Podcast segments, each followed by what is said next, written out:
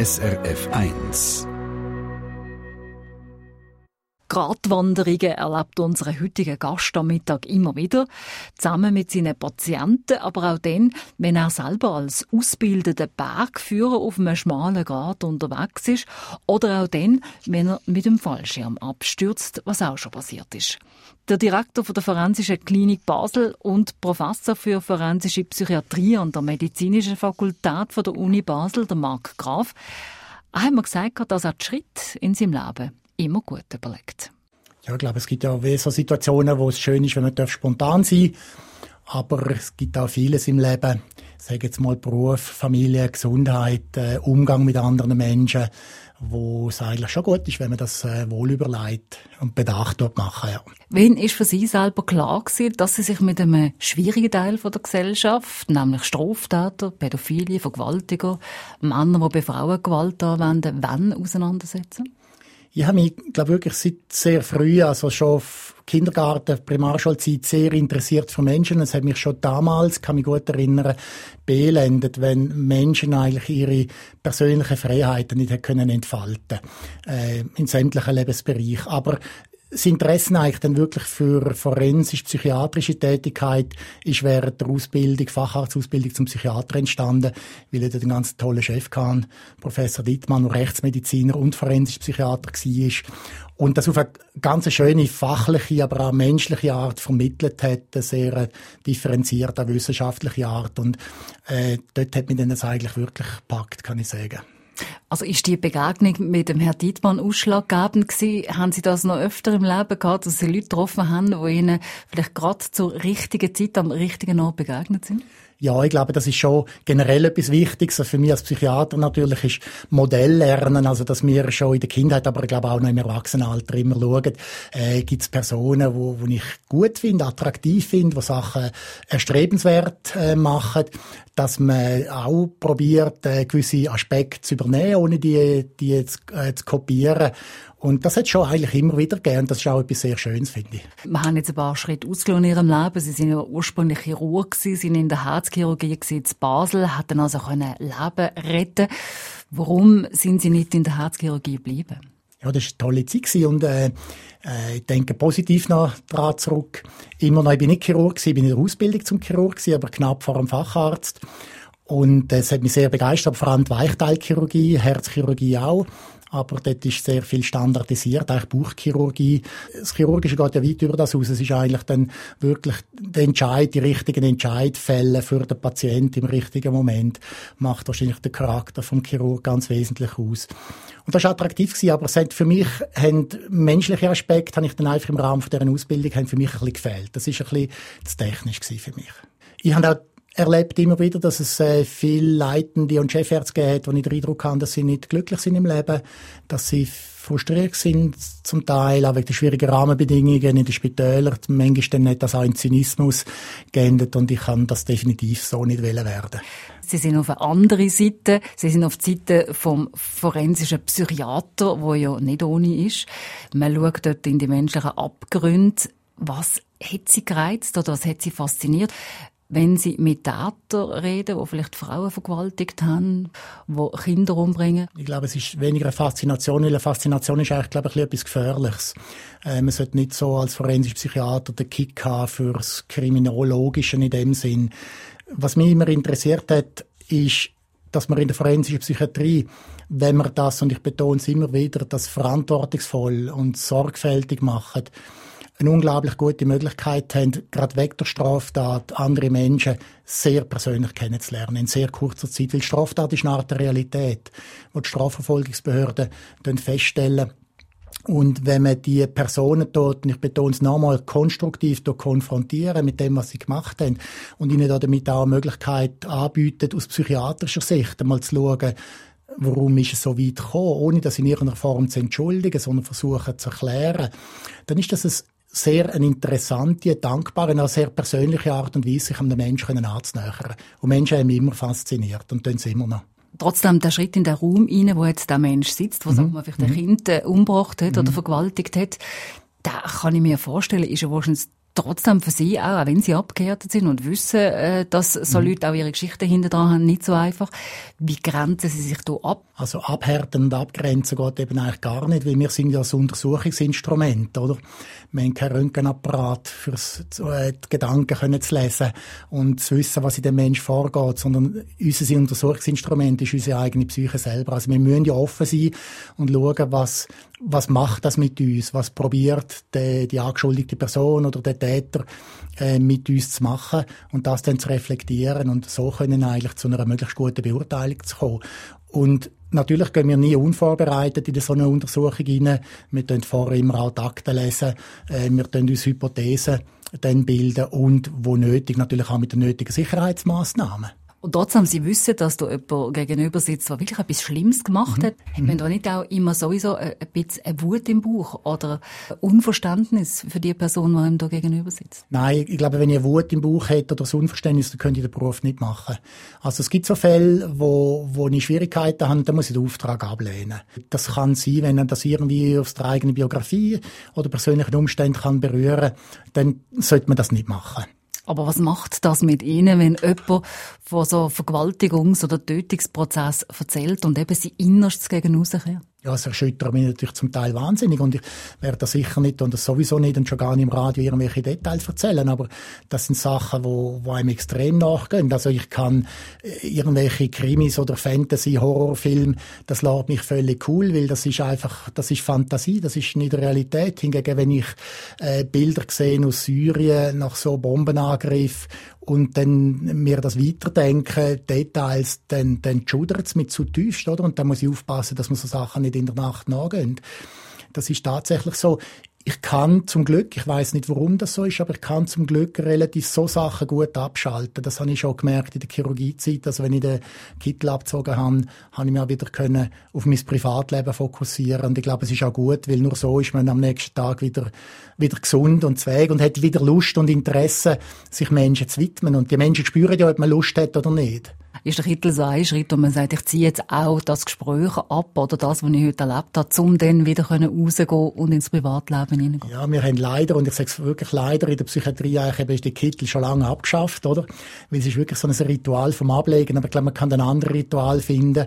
Mir, für mich ist es immer ganz entscheidend, wenn ich aus dem Gefängnis rausgehe. Also ich bin jedes Mal, wenn ich aus, wenn sich die Gefängnistür hinter mir schließt und ich bin dann draußen und nicht drinnen, äh, dann bin ich unglaublich erleichtert, oder? Äh, weil ich stelle mir das absolut schrecklich vor, auch nur kurze Zeit in so einem Gefängnis äh, drin sein. Und dann kann ich gut abschalten wieder. Und trotzdem sind Sie ja mit diesen Informationen dann eine Zeit lang unterwegs. Sie schreiben auch das Gutachten. Gibt es einen Punkt, wo es für Sie auch wirklich ist, das ist Geschäft, das ist privat und wo Sie gar nicht mehr über so viel nachdenken? Ja, der Punkt gibt es sehr.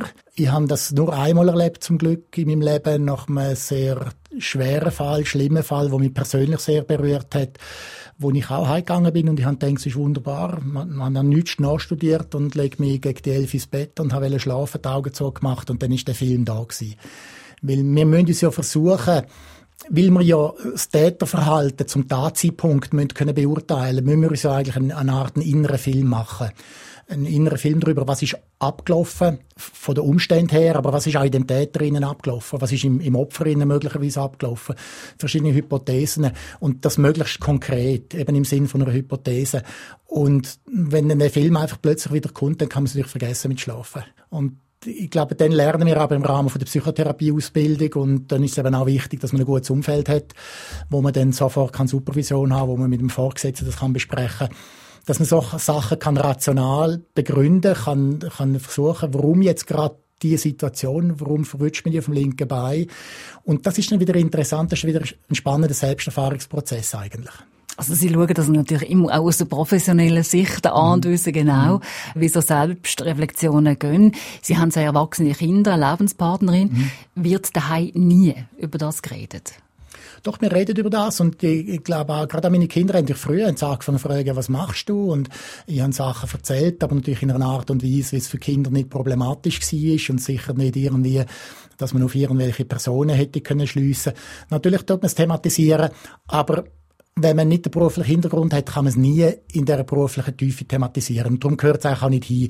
Also, ich tue gerne über etwas reden, wenn sich jemand darüber interessiert, dafür interessiert, aber es darf nicht für meine Psychohygiene sein im privaten Rahmen. Das wäre verkehrt. Das Interesse für den Beruf, das ist bei Ihnen schon ganz lang wie infiltriert kann man sagen. Mit sieben Jahren mhm. alt sind Sie mit Ihren Eltern von Zürich nach Chur, vom urbanen Zürich nach Chur in eine Bergregion gezogen und dort haben Sie neben einer Psychiatrie gewohnt. Hat das dort schon erste Reaktionen in Ihnen ausgelöst, die zu dem Beruf später geführt haben? Ja, ganz deutlich. Es hat mich, bisschen unterhalb von der Klinik Waldhaus haben wir gewohnt und damals natürlich noch sehr äh, äh, patriarchalisch geschlossene Psychiatrie.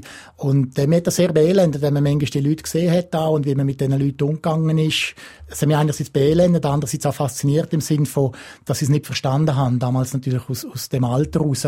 Und ich kann das verstehen. Und das hat mich dann eigentlich, glaube ich, das Leben lang verfolgt. Also verstehen, warum andere Menschen so handeln. Und das muss jetzt nicht irgendwie ein äh, Serie Tötungsdelikt sein, sondern ganz im normalen Alltag. Äh, wenn man irgendwie ein Bärli sieht im Zug, wo, wo sich, äh, ja, eigentlich fast sadistisch gegenseitig dort äh, fertig machen.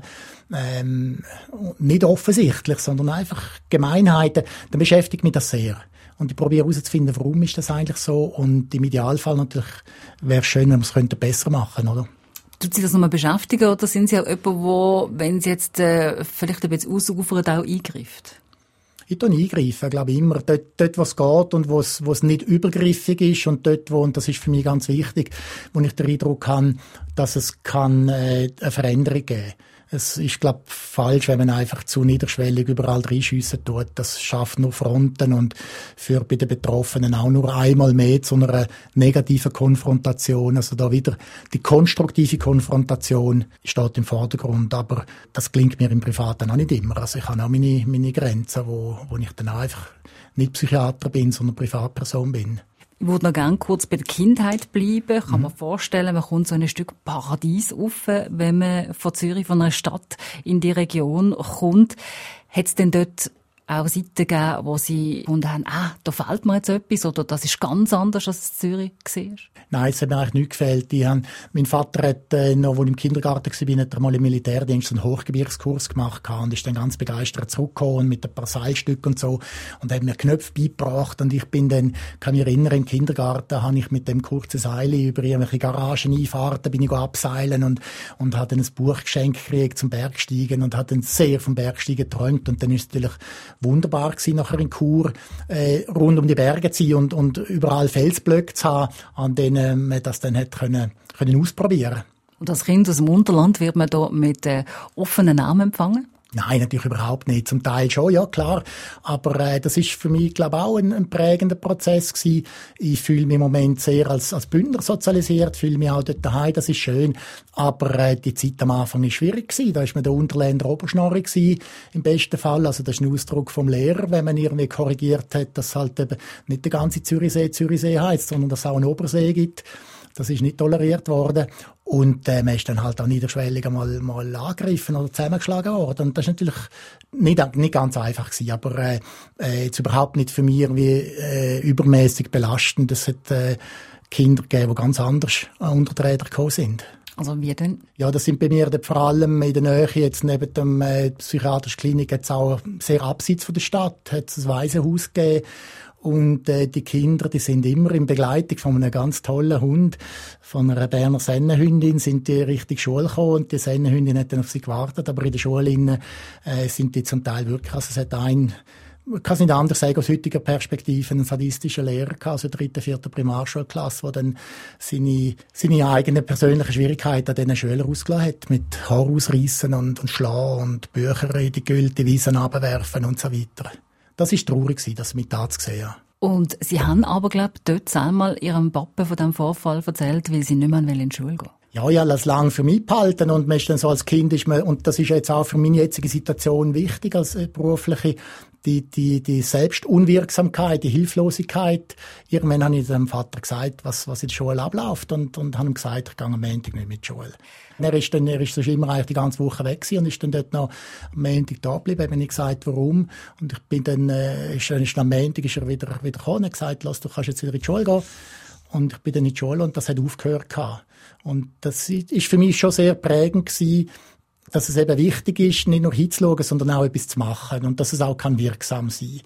Und das ist eben, da bin ich, glaube acht, acht, neunjährig ist das gewesen, so zehnjährig vielleicht. Und äh, das war eine prägende Erfahrung gewesen. Schöne natürlich dann auch von der Wirksamkeit her. Aber Gerechtigkeit, das ist doch ein Thema in Ihrem Leben schon früh. Das ist es ja auch heute noch. Äh, Sie sagen zwar, keine Straftat sei zu entschuldigen, aber Sexual- und andere psychisch kranke Straftaten haben die gleichen Recht wie alle Menschen und der Grundsatz, dass sie nicht verhandelbar.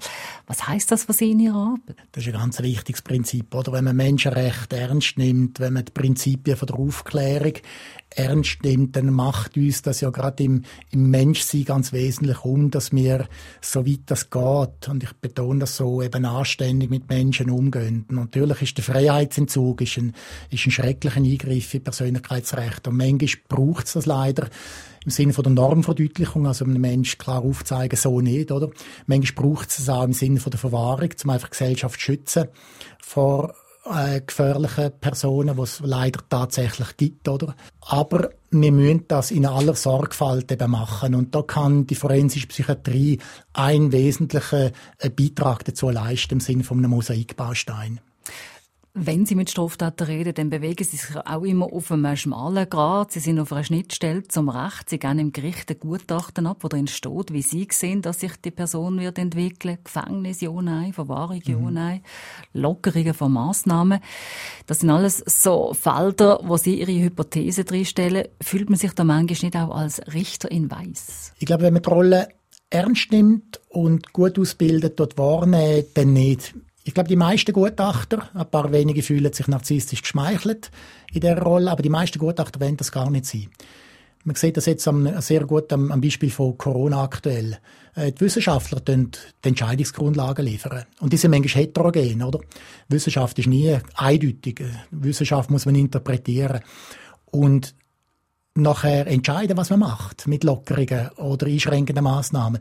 Das macht die Corona, macht, macht das Politik. Und das ist im Gerichtsverfahren ganz genau gleich. Also wir liefern die Entscheidungsgrundlage für Gericht. Und Gericht sind ja wieder äh, stellvertretend aus der Bevölkerung gewählt zum Rechtsprechen auf Basis von einem Gesetz, wo auch wieder Parlamentarier festgelegt haben, also ein möglichst liberal-demokratischer Prozess. Also wie es Untersuchungsbeauftragte gibt, die zum Beispiel einen Flugzeugabsturz untersuchen, sind Sie eigentlich der, der schaut, was ist dort so passiert mit dem Menschen? Das ist genau das Gleiche. Wir leben in einer so komplexen Welt. Ich stelle sich vor, eben ein Flugzeugabsturz oder ihren Zwischenfall in einem Atomkraftwerk. Ein normaler Staatsanwalt, wie will der das fachlich können beurteilen? Das geht gar nicht. Also braucht Sachverständige. Ähm, wenn man so in einem Gutachten sitzt und der Gutachter muss abliefern und weiß, vielleicht ist die Gerichtsverhandlung jetzt dann gleich mal, wie lange gibt man sich Zeit mit einer so einer Person? Das ist extrem verschieden. Es gibt Menschen, die sind so schwer psychisch krank, dass man eigentlich gar nicht kann mit ihnen kommunizieren kann, dass sie einem gerade angreifen, dass sie nur noch schreien, äh, dass sie gar nicht können reden etc. Dann geht es eine Untersuchung nicht lang. Im Extremfall vielleicht eine halbe Stunde oder mal zwei Stunden. Aber je vermeintlich oder tatsächlich psychisch gesündere Person ist und sozial kompetenter, intelligenter, desto länger dauert es eigentlich auch, an die innerpsychischen Prozesse anzukommen. Und das kann dann einmal mehrere Tage, also mehrere Stunden und mehrere Tage dauern.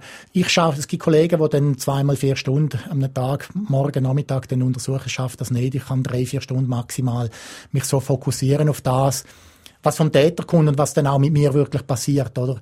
Es sind ja verschiedene Ebenen, die man muss monitorisieren Und was putzt denn, damit Sie so eine Gutachten so können abgeben, dass Sie sagen, doch, das kann ich mit einem guten Gewissen auch im Gericht vorlegen?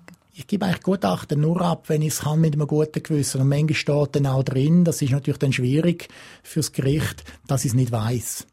Also ich glaube, es ist extrem wichtig, dass wir als Sachverständige wieder Corona-Krise genau das Gleiche Wissenschaftler, wenn man mal etwas nicht weiß, auch lieber sagt, ich weiß es nicht, als einfach ihre persönliche Meinung abgibt, auf der dann die Entscheidungsträger dann, äh, äh, einen Entscheid fällen, oder? Das wäre fatal.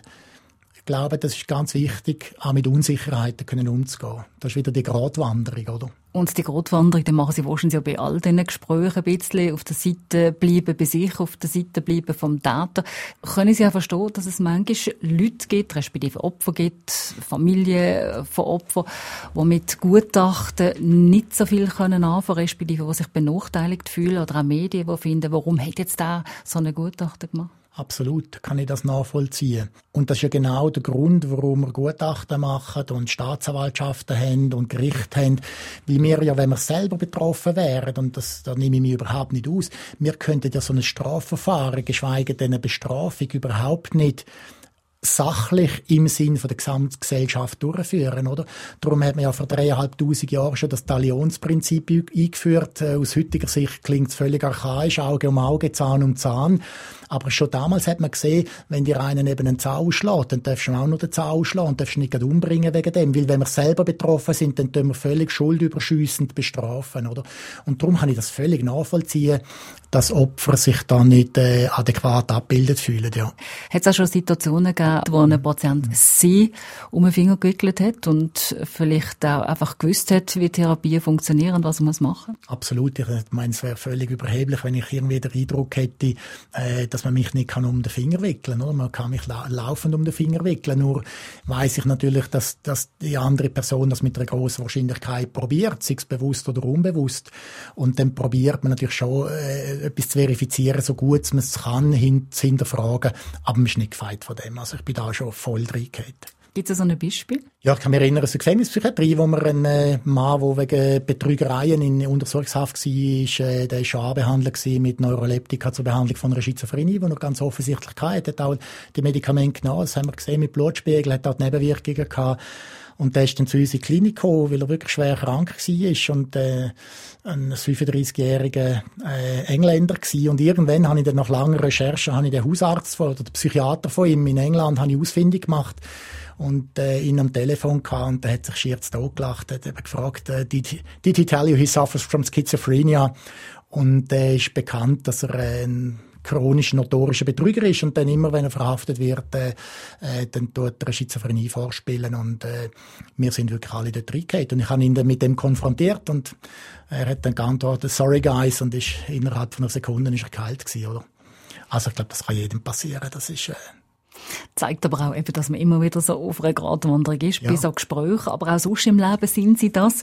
Äh, sie sind, glaube ich, wo sie 20 Jahre gewesen sind am Mont Blanc mit ihrem Fallschirm in einer Felswand, haben mit Glück überlebt, weil sie Helikopter noch vor dem Einachten gefunden hat. Macht man sich in einer so einer Situation auch Gedanken über den Tod oder verändert einem so ein Erlebnis? Ja, ich habe nicht überlebt zum Glück, weil der, weil der Helikopter noch vor dem Einachten gekommen ist, das ist gut gewesen, aber ich hätte dann auch überlebt in dieser Nacht, hätte einen Biwaksack und so dabei gehabt und wir sind dort zäh gewesen kann ich sagen. Heute wahrscheinlich nicht mehr so. Aber äh, ich habe lange Zeit während dem Absturz habe ich realisiert, dass ich sterben werde und ich habe eigentlich durch, durch Glück wahrscheinlich bin ich einfach wieder erwacht aus der relativ langen Bewusstlosigkeit an einer ex extrem exponierten Stelle. Ich habe Schweinkabine nicht irgendwo in den Gletscherspalt gerade reingerutscht, dort am Fuß von der Mont Blanc du Tacul Nordwand. Und das hat mich wahnsinnig verändert, kann ich, muss ich sagen, bis heute. Und darum kann ich auch nachvollziehen, wenn Menschen durch belastende oder gar dramatische Erlebnisse in ihrer Grundfesten schlussendlich in der Persönlichkeit eigentlich äh, sehr stark beeinflusst werden. Ja, und trotzdem haben Sie in Ihrem Leben immer die Grenzen gesucht, auch nachher. Oder Gratwanderungen. Sie haben die Rekrutenschule als Gebirgsgrenadier gemacht. Das ist, glaube ich, eine der härtesten Schulen, die man machen kann. Ja, das ist wirklich sehr hart gewesen. Und ich habe es dann gerade dreimal gemacht, dann auch noch weitergemacht, bei den Grenadierleutnant gewesen, Stolzen. Das war eine harte Schule damals, aber auch äh, gute. Ich weiß nicht, ob es heute die heutige politische Situation äh, nochmal würde machen. Retrospektiv ist es gut gewesen, aber es ist übertrieben hart gewesen. Sie sind ein Leutnant geworden, aber auch hier haben Sie den harten Weg gewählt, den Weg, wo Sie auch an Ihre Grenzen gebracht hat. Ist das, um sich etwas zu beweisen oder einfach zu schauen, wie weit kann ich gehen? Ich glaube, Grenzen ausloten ist das eine. Und das andere, glaube ich, ist, ein, ist fast eine, eine Art kontraphobische Haltung, die ich habe Wahrscheinlich geht das zurück, eben, dass ich mich sehr, relativ lang äh, körperlich unsicher, ich bin immer eher ein kleiner, feiner gewesen, äh, gefühlt habe, unterlegen gefühlt habe. Und äh, das habe ich natürlich als, als Gebirgsgrenadier wahnsinnig gut können kompensieren. Man wird dann völlig äh, unangreifbar eigentlich und kriegt eine, eine wunderschöne Selbstsicherheit auch. Das tut gut und auch durchs Bergsteigen und später Gleitschirmfliegen.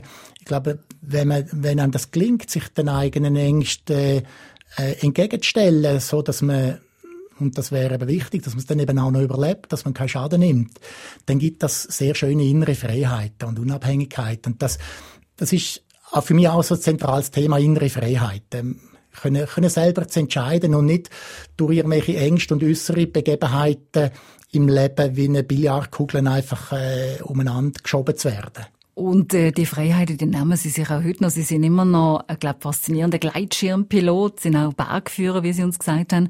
Sportarten, die mir aber trotzdem auch immer wieder so ein bisschen an Grenzen bringen. Warum joggen Sie nicht einfach oder gehen ins Fitnesscenter? Ja, das, das ärgert mich so. Ich, ich kann leider das Tolle, wenn man das mal früher auch erlebt hat und, und auch heute noch, natürlich nicht mehr in deren Intensität leider, die intensive Selbsterfahrung, wenn sie so ein bisschen bisschen an den Grenzen ein bisschen ist, wenn es wirklich die volle Konzentration und Aufmerksamkeit äh, braucht, fordert, weil es so schief geht, das ist eine sehr schöne Selbsterfahrung. Andere Menschen können das vielleicht eben mit Meditieren oder, oder mit, mit Schwimmen, mit Joggen erleben. Ich kann das nicht. Ich habe das viel probiert. Mein, mein Hirn schaltet dann einfach nicht ab und hirnt dann über irgendwelche berufliche und private Themen. Und das ist dann wiederum nicht erholsam. Am Anfang von dem Gespräch haben Sie mir gesagt, dass Sie jemand sind, der sich die Schritte, die er macht im Leben, überlegt, gut überlegt. Sie sind jetzt 57 Jahre alt, Uniprofessor, Direktor der Forensischen Klinik. Wissen Sie schon, wo die nächsten Schritte anführen? Ja, ich möchte noch deutlich die Forschung ausbauen an der Uni, wo ich auch eine Anstellung habe für die Professur. Das ist mir noch wichtig und das ist auch total spannend. Und es ist mir ein grosses Anliegen, äh, irgendwann einmal in absehbarer Zeit die Klinik, äh, inklusive der Professur, in einem guten Zustand an irgendeine tolle junge Kollegin oder einen Kollegen können zu übergeben. Weil ich glaube, es ist etwas Sinnvolles und etwas Wirksames und das ist mir darum wichtig. Marc Graf, danke haben Sie sich Zeit genommen für das Gespräch. Ihnen schöne Auffahrt und eine gute Zeit. Danke auch Ihnen und auch Ihnen alles Gute und viel Freude im Leben. Eine Sendung von SRF1. Mehr Informationen und Podcasts auf srf1.ch.